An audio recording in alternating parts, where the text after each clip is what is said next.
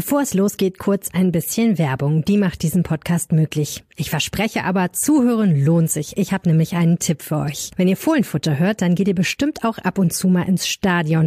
Und jetzt kommt der heiße Tipp. Euer Bargeld könnt ihr zu Hause lassen. Ein kühles Getränk oder einen kleinen Snack könnt ihr im Biergarten hinter der Nordkurve und an den Shops im Stadion schnell, sicher und hygienisch bezahlen.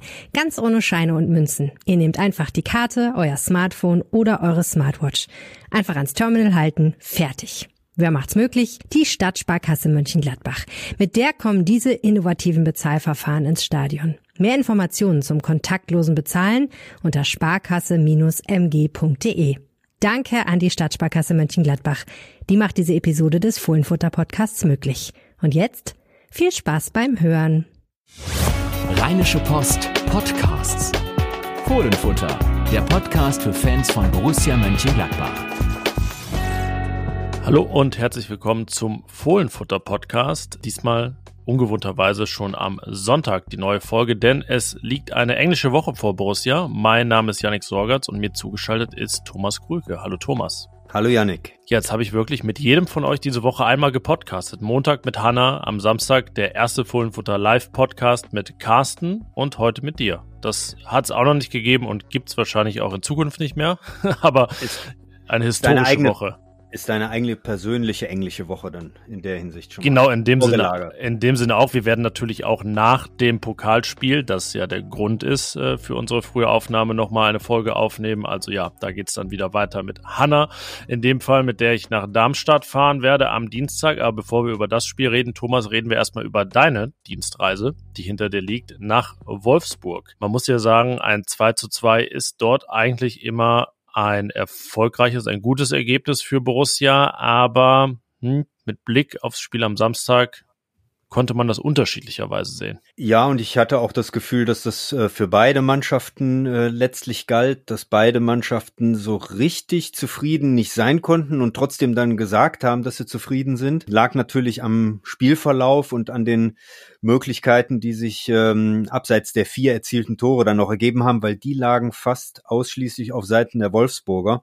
Deswegen war äh, sehr verständlich, dass Nico Kovac, der, der am Samstag seinen 51. Geburtstag gefeiert hat, so richtig zufrieden auch nicht sein konnte, obwohl seine Mannschaft zweimal einen Rückstand äh, aufgeholt hat. Und genau andersrum sah es dann eben bei den Gladbachern aus. Daniel Farke sprach zunächst davon, dass man ja nicht so richtig zufrieden sein kann, wenn man zweimal führt und dann nur 2-2 spielt. Und auf der anderen Seite hat er dann auch so gemerkt, wenn er das Spiel, äh, als er das Spiel re rekapitulierte, dass äh, es am Ende letztlich dann doch ein gewonnener Punkt war auf äh, gewisse Weise. Ja, ich habe gesagt, es war äh, vergiftete Zufriedenheit, könnte man sagen, weil sie ja nur zufrieden waren, weil sie wussten, dass sie es sein mussten am Ende, ja. da Wolfsburg äh, mehr Chancen hatte. Also Jan Sommer hat äh, das äh, deutlich gesagt, dass es nicht das beste Spiel der Borussen war. Ja, was schon seltsam ist, wenn man zweimal führt, aber so denke ich, kann man es auf jeden Fall bezeichnen. Lass mal grob äh, und grob und schnell äh, durchs Spiel reiten. Es begann im Prinzip mit dem 1 zu 0 durch Marcus Thuram, über den wir aus Gründen gleich noch ausführlicher reden werden. Und ähm, das war ein Angriff, wie Borussia, wie Daniel Farke ihn sehen will. Vertikal, schnell, direkt, toller Abschluss. Aber davon gab es dann nicht viel mehr zu sehen. Ja, und das war dann auch einer seiner Kritikpunkte nach dem Spiel. Ähm, jetzt gehen wir noch mal so allgemein äh, äh, darauf, dass äh, er gesagt hat, dass gerade auch in der ersten Halbzeit, oder besser gesagt, es waren so zwei verschiedene Punkte. In der ersten Halbzeit hat es ihm nicht gefallen, dass eben diese vertikalen Spielzüge auch kaum gesucht worden sind, dass zu viel verlagert worden ist, äh, dass es auch selbst ihm zu langsam ging, weil äh, wir haben ja schon häufiger darüber geredet, dass äh, Borussia ihre Angriffe sehr überlegt sozusagen vorträgt und sehr gut vorbereitet, aber das war anscheinend der Vorbereitung und der Verlagerung das ein oder andere Mal zu viel. Es ging also zu langsam nach vorne. Und in der zweiten Halbzeit war eher das Problem, dass man gute Umschaltsituationen nicht ausgespielt hat äh, oder nicht ausgenutzt hat, weil sie schlecht ausgespielt waren letztlich, weil es zu unsauber war, zu unpräzise. Manchmal hat dann auch die, die richtige Schärfe im, im Passspiel gefehlt. Und ähm, das war so ein, einer seiner Kritikpunkte die man auch sehr gut teilen kann. Und ich glaube, da geht es auch gar nicht so sehr um das äh, Prinzip Meckern auf hohem Niveau, sondern Gladbach ist so eine spielstarke Mannschaft, eine spielintelligente Mannschaft und auch eine technisch versierte Mannschaft, dass man das glaube ich, erwarten darf, dass das etwas häufiger äh, klappt als nur äh, das, das, ein, das eine Mal vor der Pause mit dem sehr schönen Angriff zum, zum 1-0. Ich glaube, das muss einfach das Ziel einer solch guten Mannschaft sein, häufiger ähm, Spielzüge dieser Kategorie zumindest bis zum Abschluss zu bringen. Ob die Chancen dann immer genutzt werden können, ist ja nochmal eine andere äh, Sache. Ja, das war auf jeden Fall ein, ein sehr guter Start ins, ins Spiel. Farke hat die ersten 20 Minuten auch ganz gut gefallen. Ja, und dann kam so eine Phase der Passivität, sowohl im eigenen Ballbesitz als dann auch schleichend gegen den Ball. Und äh, dann ist Wolfsburg, Wolfsburg in der äh, Schlussphase der ersten Halbzeit nochmal richtig aufgekommen. Ja, und es ist dann kein gutes Zeichen, wenn ein 1 zu 1 dann auch schon richtig verdient ist zur Pause fast schon überfällig, könnte man sagen. Ich glaube, wir beide haben jetzt schon viele Borussia-Spiele in unserem Leben gesehen. Wir ahnten das wahrscheinlich schon. Was ja, war folgerichtig. Ja, genau. Voll, absolut. Es ist typisch und folgerichtig in dem Fall, dass Yannick Gerhardt dann traf äh, als Ex-Kölner ein bisschen späte Derby-Rache sozusagen. Ähm, ja, das war eine Szene, in der Joe Skelly und Jonas Hofmann sich nicht gut abgesprochen haben, wobei ich gar nicht weiß, äh, ob Skelly nicht eigentlich alles richtig gemacht hat und Hofmann dann aber signalisiert, nee, bleib, ich gehe hinterher, aber es nicht gemacht hat. Na, jedenfalls war äh, Ottavio dann auf und davon, nicht mehr aufzuhalten, flankte in den Rückraum, wo ähm, ja Borussia auch nicht so gut gestaffelt war, sich da auch keiner zuständig fühlte für Gerhard, der den Ball super trifft und zum 1 zu 1 äh, trifft hat jetzt eine ganz gute Torserie. Ja, und dann denkt man so, puh, okay, was kommt da jetzt für eine zweite Hälfte? Und die hatte kaum begonnen, da führte Borussia schon wieder nach einer Ecke. Deswegen passt auch das zweite Tor nicht in die Kategorie Angriffe, die Daniel Farke sehen will. Also Standardtore will er mit Sicherheit auch sehen, aber die äh, sind ja nicht ganz so vom Reißbrett wie dann vielleicht manch ein schöner Angriff. Äh, und wieder war Markus Thüram da. Im zweiten Versuch hat er den Ball im Tor untergebracht. Borussia führte wieder. Ja, und trotz dieser frühen Führung in der zweiten Halbzeit, noch früher als in der ersten, fand Borussia nicht die Sicherheit, nicht die Dominanz, die sie sonst auszeichnet. Und äh, es waren dann, meine ich, noch drei Torschüsse überhaupt nur bis zum Ende, die sie abgab, hatte nur noch 40 Prozent Ballbesitz in dieser Phase. Ja, und dann war auch dieses 2 zu 2, du hast das Wort gerade schon genannt, wieder folgerichtig. Ja, genau. In der, in der Phase vorher hatte ich ähm, so im Stadion eigentlich schon das Gefühl, dass die Gladbacher äh, ganz gut im Spiel sind, aber diese, was ich eben schon ähm, skizziert habe, diese, diese Umschaltmomente dann auch entsprechend zu nutzen. Und äh, wie du gerade sagtest, ne, die Anzahl der Torschüsse zeigt es ja. Ähm, die, die Ansätze sind einfach nicht, ähm, nicht genutzt worden, nicht zu Ende gespielt worden. Und Wolfsburg ähm, bei einem bei einem 1 zu 2 Rückstand ist ja klar, die die sind im Spiel, die ähm, die glauben an ihre Chance, äh, wussten ja auch, dass sie äh, in der ersten Halbzeit ziemlich häufig über die Außen zum Erfolg gekommen sind. Das ist zwar äh, zunächst mal äh, deutlich ähm, abgeschwächt worden, abgemildert worden. Die Gladbacher haben ähm, nach der Halbzeit das besser gemacht, aber dann ist dann doch über die linke Seite, äh, wieder über die Seite von Skelly und, und Hofmann, äh, ein Angriff initiiert worden nach einem Ballverlust von Manu Kone. Das war auch eine dieser Umschaltaktionen, die Gladbach hätte nutzen können für einen eigenen Angriff. Der Ball war weg kam auf die linke Seite, ja, und dann hat äh, Omar Mamouche das auch klasse gemacht in der, in, im Straf, in der Strafraum, im Strafraumzentrum, den Ball schön angenommen und dann sehr trocken abgeschlossen. Und ja, in der Schlussphase war es dann ähm, schon eine Art Hin und Her, wobei es dabei blieb, Wolfsburg hatte die Abschlüsse, Gladbach hatte bis auf einen Freistoß von Rami Benzebaini keine richtige Torchance mehr und ganz am Ende sogar noch zwei Situationen, in denen sie von Glück sagen konnte, dass es beim 2-2 geblieben ist. Einmal hat Jan Sommer gehalten und einmal streifte der Ball noch die Latte. Auf der anderen Seite gab es eine Szene, die hatte dann auch mit dem Freistoß von Rami Benzebaini zu tun, die ähm, ja noch für einige Diskussionen gesorgt hat und eher die Gladbacher hadern ließ. Ja, im Nachgang, also Castells wehrte den Freistoß zur Seite ab. Tyram lief hinterher, auch Wolfsburgs Kapitän Maximilian Arnold und ähm, ja, wie das dann so ist, beide stellen das Bein rein. Tyram ist aber etwas schneller, wird dann getroffen. Es wurde gesagt, das Knie war auch irgendwie ein bisschen Oberschenkel, aber ich finde schon sehr deutlich getroffen. Und dann eher in so einer ja gar nicht bewussten Bewegung landet Arnolds Fuß auf dem Ball, was dann äh, vielerseits als Ball gespielt gedeutet wurde, was ich persönlich wirklich nicht so sehe. Ähm, ja, Warum dann nicht der VAR eingreift, ähm, ist tatsächlich fraglich. Äh, Schiedsrichter Manuel Gräfe, Ex-Schiedsrichter Manuel Gräfe ist jetzt bei Twitter unterwegs und hat den Borussen da recht gegeben. Also Daniel Farke, Farke sagte auch, ja, es ist natürlich keine Torchance. Äh, Tyram sei da auf der Flucht auf, aus dem Strafraum in der Szene. Aber ja, es ist natürlich nach den Regeln ein Elfmeter eigentlich. Ich weiß nicht, wie du das gesehen hast. Und äh, ja, deswegen war der Ärger zumindest in der Szene berechtigt von den Borussen. Also äh, während des Spiels konnte ich das überhaupt nicht einordnen. Ich hatte keinen Monitor zu dem Zeitpunkt, um das vielleicht dann auch noch mal selber sehen zu können. Und äh, für die ähm, für die reale Situation war ich dann doch etwas zu weit weg, um das einschätzen zu können. Ähm, ich kann da auch nur mutmaßen, letztlich äh, im Nachhinein, dass es dann so ein bisschen an der äh, an der Eindeutigkeit der Fehlentscheidung mangelte vielleicht. Also, dass man eben bei diesen 50-50-Dingen äh, dann nicht mehr zwingend reingeht, wenn äh, Schiedsrichter Benjamin Cortus auf den Punkt gezeigt hätte, ähm, wäre es mit Sicherheit dann auch dabei, dabei geblieben. Aber dadurch, dass er sich zunächst einmal für äh, Weiterspielen oder in dem Falle Eckball, glaube ich, war es, äh, dann entschieden hat, ähm, war das anscheinend ähm, genügend, um zu sagen, ähm, das ist keine, keine glatte Fehlentscheidung. Aber ähm, die Frage ist dann immer, ob man, ob man sich zumindest nicht nochmal anguckt. Ähm, ja, ich glaube, das hätten sich viele gewünscht in der Szene. Immerhin die Entscheidung Eckball war insofern richtig, als Gerhard ja wirklich den Ball berührte dann, nachdem er aber Tyram getroffen hatte. Da hat es ja auch in Gladbach schon viele Szenen gegeben, ähm, ja, wo dann sogar erst der Ball gespielt wurde und dann der Spieler abgeräumt und es mhm. ähm, ja später diskutiert wurde. Ähm, ja, man könnte jetzt sagen, ganz großes Wort, ausgleichende Gerechtigkeit, weil es ja vorher kein Freistoß war, zumindest in meinen Augen nicht. Ähm, ich habe da sogar so einen kleinen Schmunzler von Marcus Thuram gesehen, nachdem er eigentlich nur Otavio auf den Fuß tritt und dann hinfällt.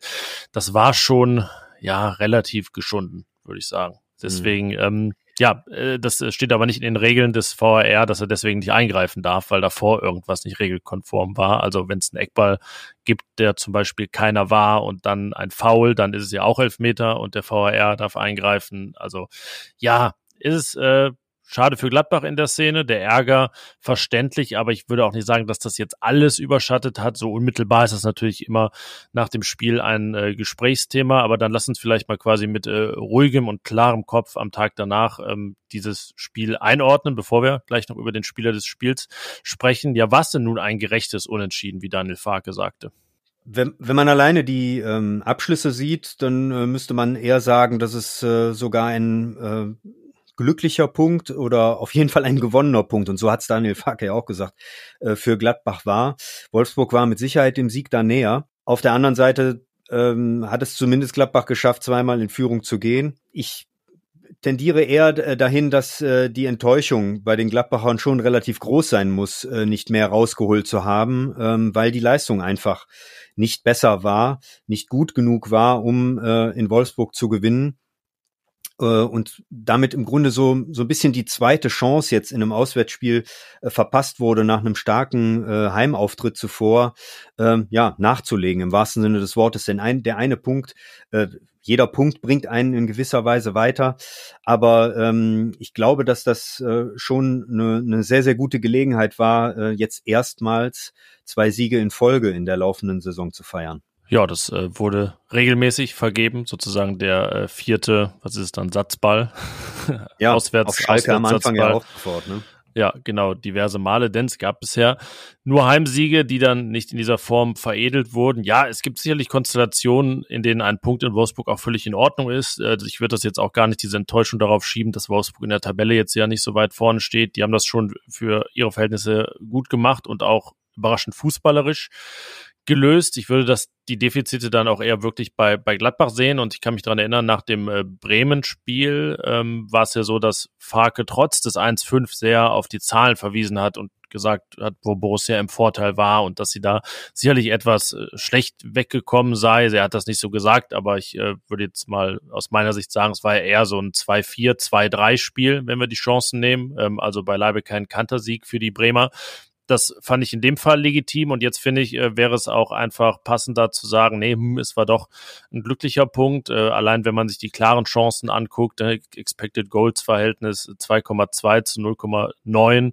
äh, das ist jetzt von fbref.com, die immer ganz zuverlässig sind. Das spricht ja schon eine deutliche Sprache und ähm, ja, ich glaube, wenn Borussia da 2,2 hätte und äh, diesen klaren Vorteil und nur einen Punkt holt, dann wäre man auch nicht zufrieden gewesen. Deswegen ja, hoffe ich für Borussia, dass sie das, äh, was nicht gut war, relativ deutlich aufarbeitet in der kurzen Zeit bis zum Darmstadt-Spiel. Denn ähm, ja, es ist ja doch einiges auf Kante genäht, muss man sagen. Ich habe es jetzt in, im Text so formuliert, dass es gut gehen kann, aber beileibe nicht gut gehen muss. Da wären wir auch wieder beim Personal. Zwei Wechsel in der 77. und 89. Minute. Ich glaube, das sind so die Lieblingsfarke-Minuten. in der 77. wechselt er fast immer ja, aber ansonsten stellt sich die Mannschaft weiterhin von selbst auf. Christoph Kramer war nicht dabei. Sagen ja immer, dass er diese Saison im Prinzip mit 14 Spielern bestreitet. Nun sind aber drei davon verletzt. Heißt, elf bleiben über.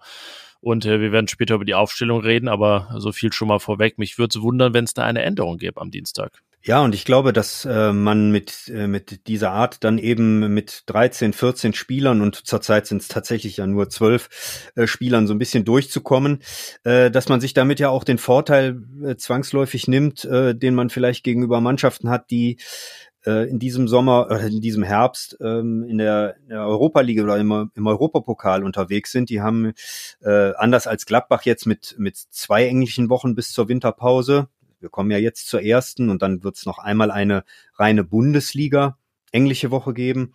Ähm, die anderen haben und damit ja fast fast die Hälfte des äh, äh, der der Liga hat äh, sechs englische Wochen jetzt äh, im Oktober und äh, in dem ersten Novemberteil.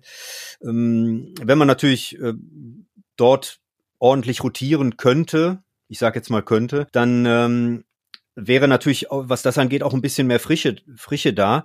Äh, zurzeit darf das auch noch kein Thema sein. Das äh, hat ja äh, Daniel Farke ähm, in der letzten Pressekonferenz jetzt vor dem Spiel gegen Wolfsburg auch noch mal ganz klar gemacht, dass das so ein bisschen so eine deutsche Debatte ist, ähm, ständig nur, sagen wir mal, so ein bisschen über die Belastung zu jammern. Aber ähm, auf Dauer ist das natürlich schon ein Thema, wenn man, wenn man dann doch nur elf, zwölf äh, Spieler ähm, über, über die komplette Spielzeit dann einsetzt. Ich würde auch gar nicht mal es so sehr auf die Belastung konzentrieren. Ich habe eher den Eindruck, es gibt ein paar Spieler auf dem Rasen, denen das Wissen, da ist jemand in ihrem Rücken, sie sind auch rausnehmbar, äh, guttun würde, weil sie ab und an so spielen ähm, nach dem Motto, äh, ja, mir kann eh nichts passieren. ich spiele ja, eh hier. Ähm, dass also dann irgendjemand mal, mal spürt in der 60. Minute, jo, das war kein guter Tag, jetzt kommt ein anderer und darf sich beweisen. Und wenn er das richtig gut macht, dann wackelt auch der Startelfplatz im nächsten Spiel. Also der Konkurrenzkampf ist ja wirklich ähm, ja auf Sparflamme. Ähm, man kann fast sagen, so gut wie keiner, weil ich meine, wo gibt's ein richtiges, ein, ein veritables Duell zwischen zwei Spielern? Solange jetzt Christoph Kramer auch noch verletzt ist, gibt es das eigentlich überhaupt nicht. Ähm, weil es hätte ja Gelegenheiten gegeben. Ich sage gar nicht, dass man die auch immer hätte wahrnehmen müssen, mal einen Joe Skelly eine Pause zu geben, Stefan Leiner zu bringen.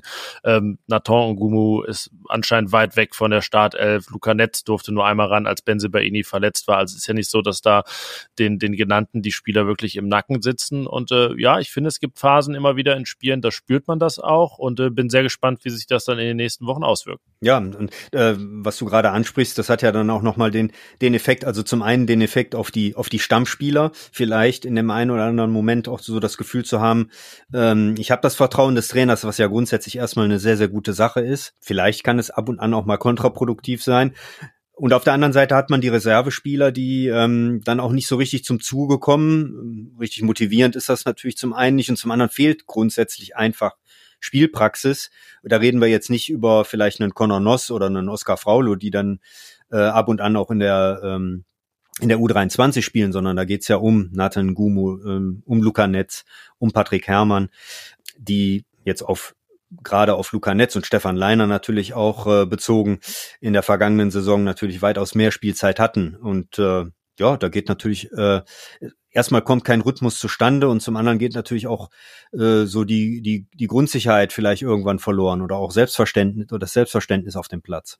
Ja, dann lass uns doch jetzt mal über den Mann reden, der bislang so gut wie gar nichts verpasst hat. Ich glaube, in der 90. ist er mal runtergenommen worden. Er gibt aber auch keinerlei Anlass dazu. Der Spieler des Spiels.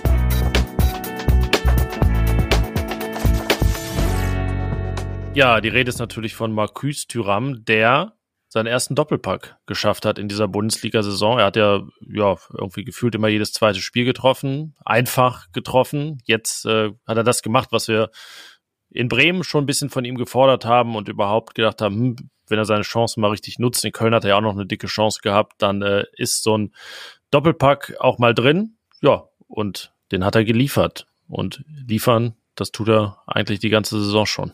Ja, ja, er hat jetzt neun, ähm, neun Scorerpunkte in zehn Spielen.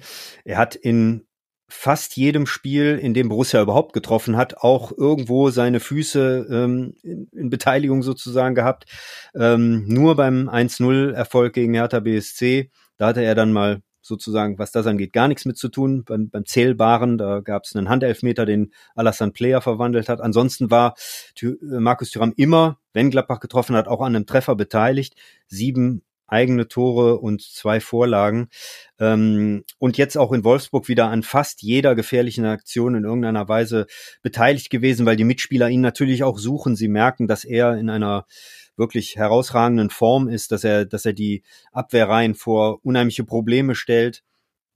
Ähm, ob er jetzt mal ausweicht auf den Flügel, er ist ja die Gladbacher zentrale Spitze, aber ähm, er kann eben auch ausweichen, gerade über die linke Seite, dann nach innen ziehen, so wie er es jetzt beim 1-0 gemacht hat gegen Wolfsburg.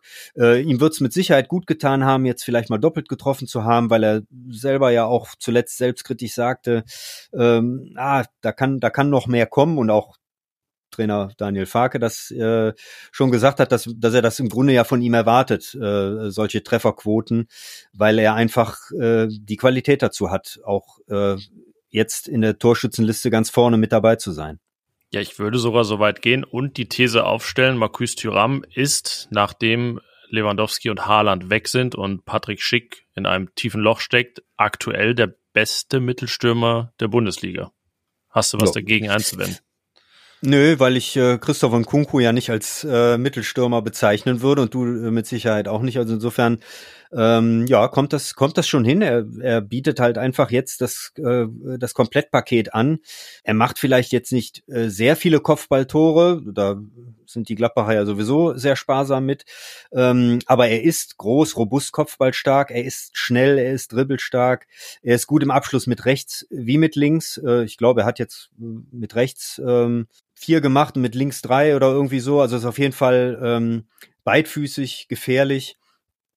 Also er, er, er spielt äh, bislang wirklich eine, eine überragende Saison und er ähm, kompensiert damit so ein bisschen, dass äh, bei den Gladbachern es ja sonst in der Offensivabteilung insgesamt noch ein bisschen dünner aussieht. Jonas Hofmann hat schon drei äh, Tore gemacht, aber Lars Stindl und Alassane Player, die beide ihre Verletzungspausen hatten schon in dieser Saison, kommen jeweils auf einen Saisontreffer und äh, die Gladbach hat, das habe ich jetzt auch zuletzt schon geschrieben, ist immer ausgezeichnet, dass sie sehr viele Spieler hatten, die auf eine höhere Toranzahl kommen können oder besser gesagt, dass sich die Tore auch sehr gut verteilen bei ihnen. Und ähm, ich glaube, jetzt tut's äh, der Mannschaft gerade sehr gut, dass sie einen treffsicheren Spieler haben, der ähm, verlässlich liefert. Und äh, das ist Markus Thuram auf jeden Fall.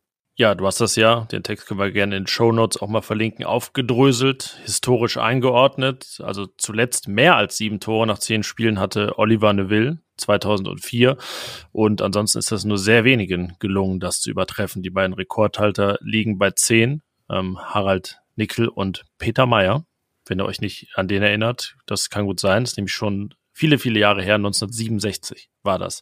Ja, und ähm, Tyram ist ja auch einfach ultra produktiv. Also es ist ja auch nicht so, dass er jetzt ähm, eine Quote hat, wo man sagt, ja, das wird sich schon wieder einpendeln. Der trifft ja momentan mit jedem Schuss. Das war bei Unions Geraldo Becker äh, zu Beginn der Saison so, der deshalb ja richtig stark performt hat. Also Tyram hat schon 40 Torschüsse abgegeben in diesen zehn Spielen. Äh, das meiste waren bei ihm in den ersten beiden Jahren 59 und in der vergangenen Saison nur 33. Also ähm, auch eine super ähm, Quote, was dann die Schussgenauigkeit angeht mit 58 Prozent. Ähm, das ist schon in allen Belangen richtig gut und ja, wenn die Kopfbälle noch ausbaufähig sind, dann trifft er halt jetzt mal nach einer Ecke mit dem Fuß oder hat er per Kopf schon sich einen Assist gesichert, ähm, als Jonas Hofmann dann gegen Leipzig abgestaubt hat. Also wenn er das jetzt dann auch noch hinkriegt und da jetzt nach Ecken andauernd den Ball ins Tor köpft, dann äh, ja, konkurriert er wirklich um die Torjägerkrone. Würde ich jetzt sogar auch gar nicht ausschließen, wenn er gesund bleibt, dass das äh, in diesem Jahr mal möglich ist. Aber auch da ist die Saison natürlich noch lang und er muss natürlich auch über den Winter hinaus in Gladbach sein. Ähm,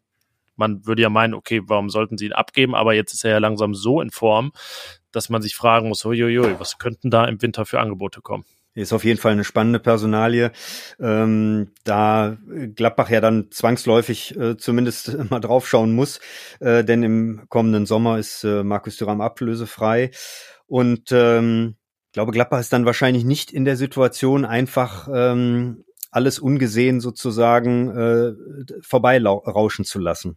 Also es wird spannend. Ja, zumindest wenn man was ablehnt, dann schweren Herzens, aber dem sportlichen Erfolg alles unterordnet. Ich weiß gar nicht, gibt es in Frankreich eigentlich eine Tyram-Diskussion, so wie, eine, wie es in Deutschland die Füllkrug-Diskussion gibt? Ich, wahrscheinlich nicht im Land des Weltmeisters, denn dort gibt es ja Karim Benzema und noch Olivier Giroud, aber ähm, ja, auch da bringt er sich natürlich ins Gespräch mit seinen Toren und könnte, wenn er so weitermacht, sicherlich noch auf den WM-Zug aufspringen. Absolut, aber ich glaube, dass so äh, hinter zwei, drei äh, gesetzten Angreifern es da immer so eine so eine Vakanz gibt oder dass es so wechselweise ja verläuft. Ich meine, Markus Thuram war in der vergangenen Saison oder im vergangenen Jahr bei der Europameisterschaft ja dabei. Jetzt zuletzt hatte Kolo Muani aus äh, Frankfurt äh, seine ersten ähm, Einsätze, hat eine Chance bekommen.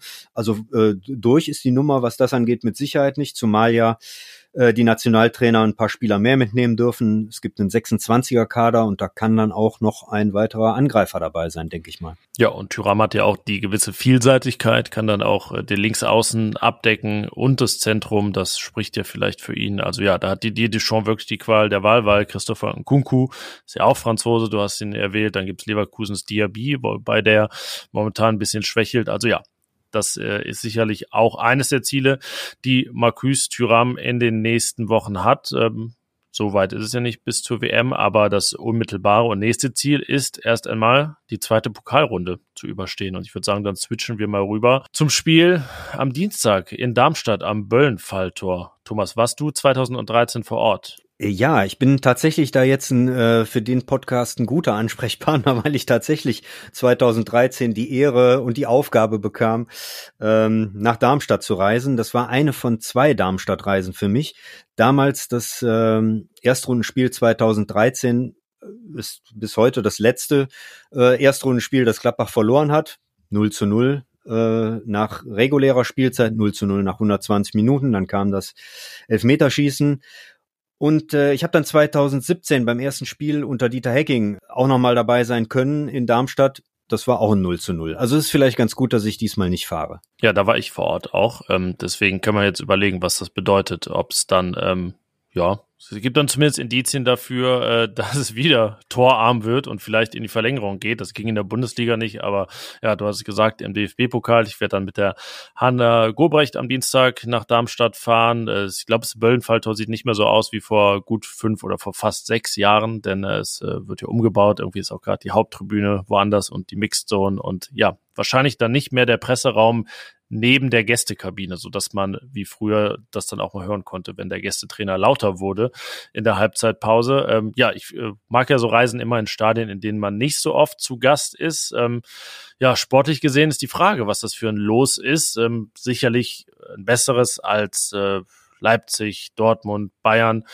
und so weiter. Aber irgendwie hat es auch was Kniffliges, denn seit diesem Wochenende ist Darmstadt ja auch Tabellenführer der zweiten Bundesliga. Ja, Thomas, was, was erwartest du da für ein Spiel? Ja, ein äh, kniffliges Spiel auf jeden Fall. Und ich glaube, dass ähm, ähm, das ist die Tatsache, dass, dass Darmstadt jetzt äh, oben steht, das wird, das wird in sicher in, in gewisser Weise äh, Warnung genug sein. Auf der anderen Seite ist das immer im Unterbewusstsein so drin. Ähm, ein Zweitligist, auch eine Mannschaft, die jetzt nicht vor, vor, vor großen Namen irgendwie so strotzt, jetzt auf Zweitliganiveau bezogen, sondern äh, eine sehr disziplinierte, leidenschaftliche Truppe, ähm, die mit Thorsten Lieberknecht da auch einen ähm, einen Trainer hat, der das vorlebt. Und ich äh, äh, glaube auch, dass das ein äh, ganz hartes Stück äh, Arbeit wird, um ähm, dort eine Runde weiterzukommen. Und äh, das ist es ja letztlich, was zählt. Ähm, ob das dann ähm, glanzvoll oder glanzlos äh, ist, das ist, äh, glaube ich, dann tatsächlich in dem Fall nur die B-Note. Ja, genau. Also da irgendwas zu fordern, wie souverän das passieren muss, da wäre ich auch weit von entfernt. Ich glaube, Borussia kann da wirklich froh sein, wenn äh, Dienstag das Spiel vorbei ist und man im Achtelfinale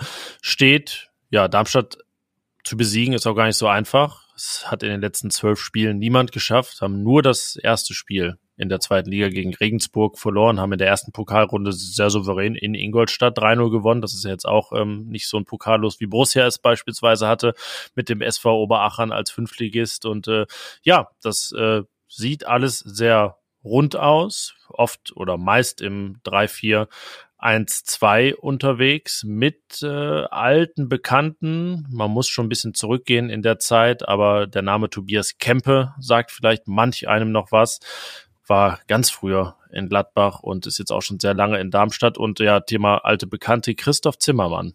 Für den ist es äh, sicherlich ein besonderes Spiel. Ja, ist auf der einen Seite äh, oder zum einen sowieso auch ein Ex-Gladbacher und zum anderen ähm, hat er unter Daniel Farke in Norwich gespielt, sehr erfolgreich mit ihm gewesen dort, äh, den Aufstieg in die Premier League geschafft. Ähm, also die beiden werden sich mit Sicherheit was zu erzählen haben am kommenden Dienstag. Ja, man könnte fast sagen, äh, Zimmermann dann im Sommer die Insel verlassen, ohne Farke in England. Das macht ihm keinen Spaß. Also ist er auch zurückgekehrt nach Deutschland. Jetzt der zentrale Mann in der Dreierkette hinten. Und ja, Tobias Kempe ist äh, der Top-Vorlagengeber der zweiten Bundesliga mit sieben Assists. Und ja, Philipp Tietz, der Top-Torjäger mit sechs Treffern. Ich habe mir so ein paar Zahlen angeguckt. Also Darmstadt lässt wirklich insgesamt wenig zu. Hat auch äh, zwölf Saisontore in zwölf äh, Ligaspielen kassiert. Und vorne ist interessant äh, die Trefferquote, die sie da haben. Also 51 Schüsse aufs Tor sind gar nicht so viele, aber sie haben 22 reingemacht und ja, diese Quote, fast 40 Prozent, ist äh, tatsächlich Bestwert in der zweiten Bundesliga. Also, hm, Borussia tendiert ja dazu, auch mal ein bisschen zu viel zuzulassen. Jan Sommer, ja, nur ähm, der VfL Bochum muss da häufiger eingreifen in äh, Person von Manuel Riemann.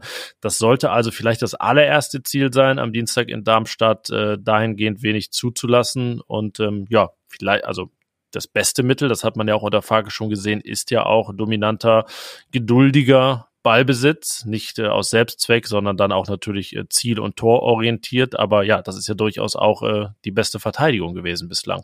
Ja, ich äh, sehe das genauso, dass es, glaube ich, darum gehen wird, äh, so schnell wie möglich Spielkontrolle zu erlangen.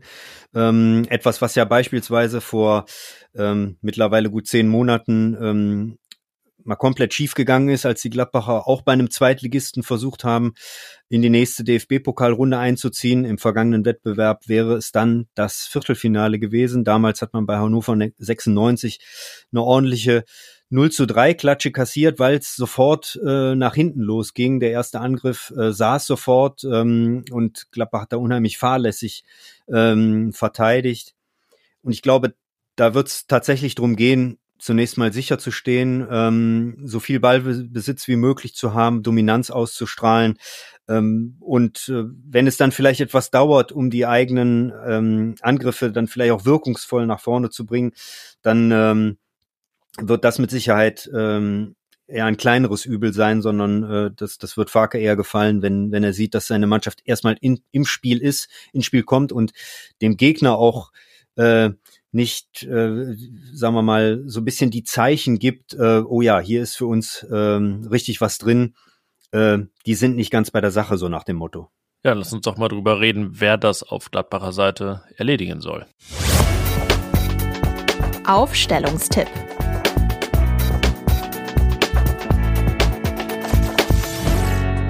Ich würde den Aufstellungstipp mal mit einer These beginnen. Die habe ich vorhin schon angedeutet. Ich rechne damit, dass Christoph Kramer noch nicht wieder fit ist und Daniel Farke dementsprechend seine Mannschaft nicht verändert. Äh, da gehe ich voll mit. Ich glaube Wird das der nicht, kürzeste Aufstellungstipp aller Zeiten? Das, das kann gut sein, ja. Wir können höchstens äh, wahrscheinlich, was das angeht, noch äh, kurz über die Personalie Player und äh, Kramer äh, sprechen. Alassane Player hat jetzt sein äh, Comeback, sein Startelf-Comeback gegeben. Er hat ja auch schon gegen ähm, gegen Köln in der zweiten Halbzeit gespielt. Ähm, Daniel Farke war sehr zufrieden mit ihm zum einen, was er spielerisch gebracht hat. Er hat ja durchaus ähm, einige, hatte einige gute Szenen und hat das 1 zu 0 auch vorbereitet. Ähm, aber es äh, ging ihm auch darum, dass äh, das Player fast 80 Minuten durchgehalten hat.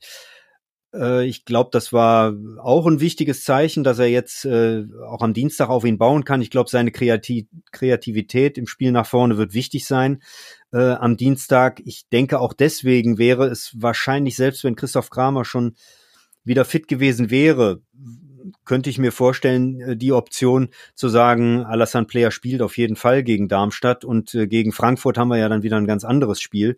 Da könnte Christoph Kramer äh, dann auch wieder ein Thema sein und werden, solange die äh, Sprunggelenksverletzung bis dahin dann noch auskuriert ist. Ähm, also ich glaube, dass, ähm, dass es keine Wechsel geben wird. Ja, es wäre dann ja schon mal für Nator Ngumu oder für Patrick Herrmann ein Fortschritt, wenn sie dann zum Beispiel so um die 60. reinkämen, weil Player dann vielleicht wirklich nicht mehr kann, weil er dann nach 80 Minuten nicht auch noch äh, noch mal 80 oder gar 90 im Tank hatte. Vielleicht aber doch, wer weiß. Und ähm, vielleicht, das wäre natürlich das allerbeste Zeichen für Borussia, gibt es ja auch mal die Möglichkeit, ein bisschen mehr zu wechseln, weil es eine klare Angelegenheit ist. Es ist jetzt schon fast vermessen, das äh, in den Raum zu stellen. Aber ja, das äh, fehlte ja mitunter auch diese Saison, ähm, dass es da mal die Möglichkeiten gab, denn es waren äh, sehr oft sehr enge Spiele, viele, ja, vier von zehn alleine schon unentschieden ausgegangen. In der Bundesliga viel nur mit einem Torunterschied. Ähm, das fehlt auch natürlich, um ein bisschen durchzuwechseln, aber ja, der Rotationswille ist nicht besonders ausgeprägt und äh, ja, der, der Vorwurf, dass das so ein deutsches Thema sei, da würde ich ja sogar mitgehen bei Daniel Farke. Ähm, wenn jetzt eine Mannschaft, die nicht in Europa spielt, mal eine englische Woche hat, kann man tatsächlich sagen, jo, das sollten sie wohl hinbekommen, kräftemäßig. Ähm, aber ja, die Personalie Player erfordert da sicherlich eine, eine andere Belastungssteuerung und das ist so der einzige Punkt, wo man gespannt sein könnte. Ähm, aber ja, da haben natürlich hat ein Patrick Herrmann auch nicht unbedingt die Polyvalenz, um zu sagen, ja, dann spiele ich halt auf der linken Seite, dann müsste Jonas Hofmann rüber, es gäbe ein paar Verschiebungen. Ähm, ich weiß gar nicht, Nator Gumu kann das sicherlich auch links, aber kommt ja doch mehr über die rechte Seite. Deshalb, ja, steht unterm Strich. Ähm, und damit können wir das Thema, glaube ich, abkürzen. Unser Aufstellungstipp, der nämlich besagt, ne never change a team, das 2-2 in Wolfsburg spielt. So sieht's aus, ja. Ja, jetzt äh, kommen wir zum letzten Punkt. Das ist unser Tipp. Wir müssen jetzt eigentlich 0-0 sagen und es gibt Elfmeterschießen. Ich weiß nicht, ob du da so präzise werden willst bei deinem Tipp. Nee, so präzise äh, nicht. Dann äh, möchte jetzt nicht dann äh, irgendwie noch in die Bredouille kommen, dass du mich dann auch noch fragst, wer den Entscheidenden verschießt, jetzt entweder auf äh, Darmstädter Seite oder auf Gladbacher Seite. Ähm, der damalige Fehlschütze ist, glaube ich, allen noch bestens in Erinnerung, weil Branimir Hogota den Ball in Zidane-Manier Zidane ins Tor lupfen wollte und dann nur die Unterkante der Latte traf. Ähm, ich ähm, sage aber mal, dass es nicht ins Elfmeterschießen geht. Aber ich würde mich nicht wundern, wenn es ähm, eine Verlängerung gibt, wenn es ein sehr umkämpftes Spiel wird. Ich glaube, Gladbach setzt sich knapp durch. Und in Zahlen ausgedrückt? Ah, gut, ja. dann in Zahlen sage ich mal ein 2-1. 2-1, okay, das wollte ich. Aber mit Verlängerung oder war das vielleicht Verlängerung? Ja, komm, dann, dann mache ich zumindest so, dann sage ich mit Verlängerung. okay, dann äh, die Chance gibt's ja nur im Pokal, dann sage ich 2-1 ohne Verlängerung. Ja, sehr gut. Das ist natürlich jetzt bei dir, sage ich mal, der, der äh, Tipp, der dann ein bisschen äh, exquisiter wäre, wenn es so kommt. Aber ja, mal schauen, in welche Richtung es geht. Ich habe schon wieder vergessen, was wir in Wolfsburg getippt haben wahrscheinlich die Kollegin Hanna Gobrecht wieder ein Unentschieden. Aber ähm, ja, so schnelllebig ist das Geschäft in der Hinsicht. Ja, das war, Thomas, unsere Zwischenfolge. Ich will sie gar nicht abwertend so nennen, aber es ist ja die Folge, die äh, sozusagen nur lebendig und aktuell ist bis zum Dienstagabend. Ähm, bis dahin viel Spaß damit. Ja, und dann äh, wird in der nächsten am Mittwoch schon das Pokalspiel aufgearbeitet und äh, wieder auf einen Gegner auf Hessen geblickt, auf Eintracht Frankfurt. Genau, dann wünsche ich erstmal eine, eine gute Fahrt nach Darmstadt. Auch an alle Fans, die den Weg ähm, auf sich nehmen. Und ähm, ja, ich hoffe, dass sich die Fahrt dann auch für alle lohnt. Ja, und es ein Pokal-Achtelfinale mit Gladbacher Beteiligung gibt. Danke fürs Zuhören. Ähm, schaut in die Show Notes, da gibt es die Infos, wie ihr unseren Newsletter abonnieren könnt. Gerne, gerne machen. Viele von euch tun das schon seit geraumer Zeit oder ja, eigentlich jede Woche, wenn wir euch darauf hinweisen und darum bitten. Und wie immer gilt natürlich, wenn ihr Kritik, Fragen, Anregungen, Lob und so weiter habt oder eine nette Anekdote erzählen wollt, irgendwas, was euch auf dem Herzen liegt, dann gerne eine Mail an fohlenfutter.rheinische-post.de. Damit endet diese Folge mit einer E-Mail-Adresse. In dem Sinne, schöne Woche. Bis dann. Bis dann. Ciao. Mehr bei uns im Netz www.rp-online.de